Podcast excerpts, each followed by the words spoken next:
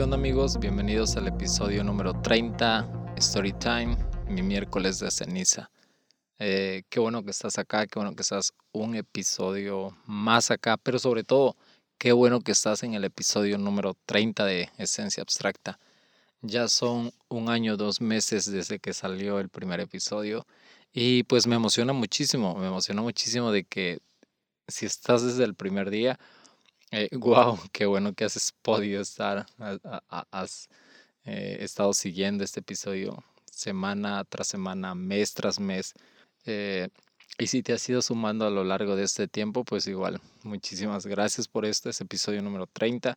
Pareciera que, que son muy pocos, pero en realidad para mí significan muchísimo porque en cada episodio hay muchísimo corazón, hay muchísima pasión y sobre todo en cada episodio trato de ser eh, lo más vulnerable posible para que mi historia, mi forma de, de cómo expreso la fe, de cómo la vivo, pueda eh, identificarse con la tuya y puedas encontrar también valor eh, en la forma en, en cómo tú vives tu fe, en la, en la forma en, en la como tú te relacionas con Jesús día con día.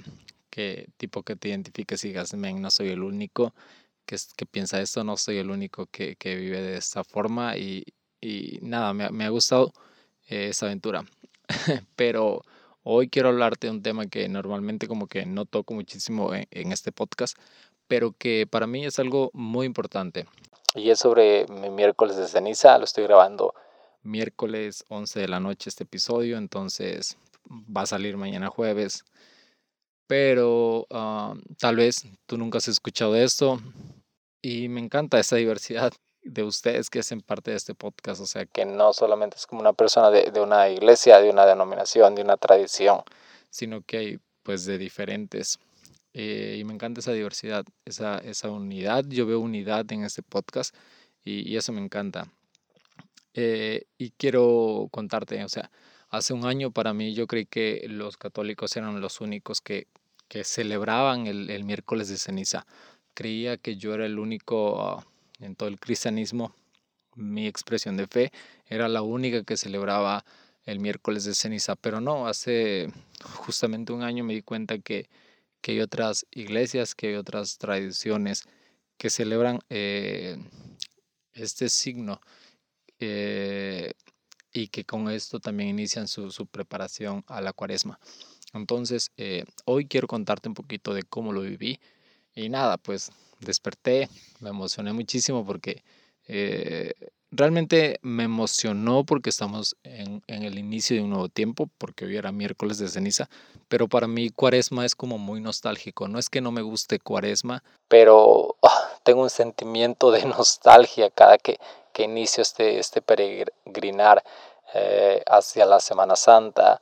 Y, y, me encantan todos los demás tiempos, pero este tiempo eh, litúrgico en especial es muy nostálgico para mí. Entonces, este, pero lo inicié eh, de la mejor manera, con, con un corazón súper dispuesto para recibir el, el, día de hoy. Y ya cuando me fui para la iglesia, de hecho fue en la tarde, porque eh, la única reunión que hubo en mi iglesia fue a las 5 de la tarde, entonces pues ya fui y, y decidí irme caminando, o sea, está súper cerca de mi casa, está como 8 o 10 minutos caminando. Entonces, pues me fui y, y, en ese transcurso me encantó ir reflexionando sobre cuánto tiempo tengo que no me he reunido en una iglesia como tal. Y es que hacía como eh, mes y medio que, que, yo no había podido ir a, a una misa. O sea, fue a finales de año que tuve la oportunidad de ir a una misa. Uh, y y hasta el día de hoy, eh, 2021, tenía yo la oportunidad de volver a reunirme en la iglesia, de hacer comunidad. Y, y me ha gustado este tiempo estando en casa y haciendo iglesia. Y cuando se la oportunidad de, de, volver a la iglesia y reunirme con personas, está, está increíble. Pero, o sea, no sé qué onda conmigo. Tal vez no sea el único. Si a ti también te pasa, no sé, está chido. Pero a mí me encantaba hacer iglesia, o sea, desde casa. Yo he disfrutado ese tiempo haciendo iglesia desde casa. Entonces, para mí ha sido increíble, pero también ver y, y, y volver a conectar con personas eh, ha sido increíble. Entonces llegué, cinco, casi ya estaba a punto de iniciar esto. Y algo que, que quiero contarte es que yo tenía como ya casi un año, o sea, yo creo que 50 semanas, ponle, eh, que yo no había podido recibir la Eucaristía. Entonces en este momento estuve en la celebración y, en el momento en el que pasé a recibir la Eucaristía fue increíble porque para mí la Eucaristía forma parte importante de, la, de, mi vida. Entonces no manches, estar casi 50 semanas sin poderlo recibir era como, ah, lo necesito. Realmente eso es lo que, lo que me ha hecho falta en todo este tiempo de confinamiento. Eh, recibir a la Eucaristía, recibir a Cristo. Eh, y fue increíble, fue increíble poderlo recibir. Y también eh, quiero hablarte un poquito de, sí, de, de, este signo de la ceniza. Entonces pasamos, recibimos en comunidad, recibimos este, este signo de la ceniza. Y aparentemente puede ser como muy, si no estás relacionado con, el, con este signo, con este símbolo de la ceniza, del miércoles de ceniza, tal vez suene como muy idólatra, pero no, quiero que, quiero que tengas como esta disposición del corazón humilde y ver, ver belleza en este signo. Y es que la ceniza para el pueblo judío representaba penitencia. Cuando alguien estaba lamentándose de algo y estaba llorando o, estaba pidiendo perdón y se arrepentía a Dios. Era, era muy común que las personas arrojas rasgaran sus vestiduras y, y se bañaran en ceniza. Y eso era un acto de penitencia de estoy necesitado de la misericordia de Dios, estoy necesitado del perdón de Dios. Obviamente Cristo pues, ya pagó nuestros pecados, obviamente ningún signo, ninguna representación, ninguna acción que nosotros eh, podamos hacer le suma a la gracia que ya Cristo nos dio en la cruz, que es el perdón de los pecados, pero hay belleza en los signos y es que como humanos necesitamos de signos y de símbolos. Y esto fue algo que, que aprendí cuando estudié diseño gráfico. Eh, se llama la semiótica. El significado de los símbolos y los signos. Y es que en cada cultura un signo significa cosas diferentes. O sea, en, no sé, en Latinoamérica puede significar una cosa eh, no sé, levantar la mano de una forma. Y en otro continente, en Europa, en Asia, puede significar otra cosa. Entonces, eh, símbolos eh, son importantes para la cultura. Y si estamos hablando del cristianismo como una cultura, creo que el signo de la ceniza se ha convertido en un acto ah, externo de penitencia y de necesidad de misericordia de Dios, necesitados de la gracia de Dios y del arrepentimiento.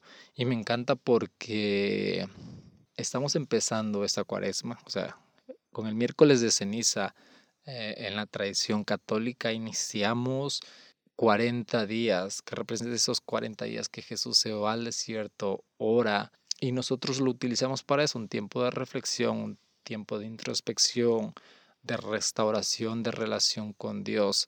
Entonces, eh, con esto, con este miércoles de ceniza, con un corazón penitente, con un corazón que a través de un símbolo eh, dice, estoy arrepentido, necesito de tu gracia.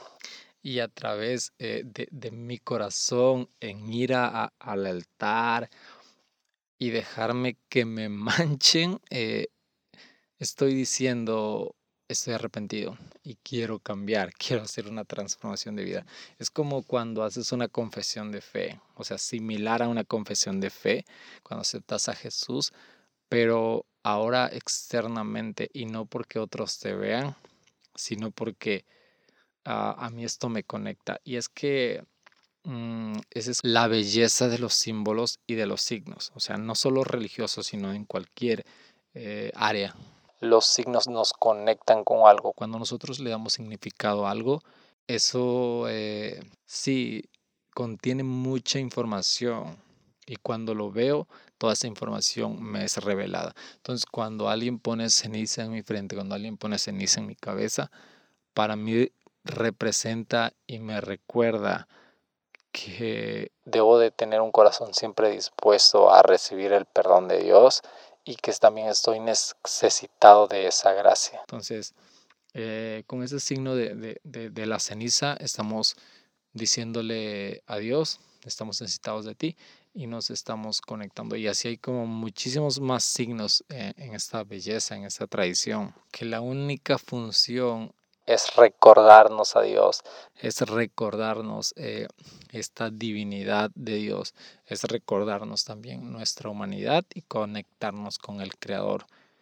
Entonces, eh, me encantaría que, si pudiste tener eh, la oportunidad de ponerte ceniza ah, en tu cabeza, en tu frente, que realmente hagas vivo este significado que realmente hagas vida esta actitud penitente y necesitada de misericordia y la vivas y, que estos 40 días de preparación eh, al llegar, no sé, jueves, viernes, sábado, eh, sea un corazón renovado, sea un corazón puro para recibir resurrección y empezar una vida nueva en, Jesús, porque eso, eso es lo que Jesús nos va a traer al final de todo este recorrido. Vida nueva. Jesús va a ser nuevo todo y todo lo pasado que, que hayamos hecho en nuestra vida o hasta en ese año va a quedar atrás. Jesús va a limpiar el pecado, Jesús ya lo limpió,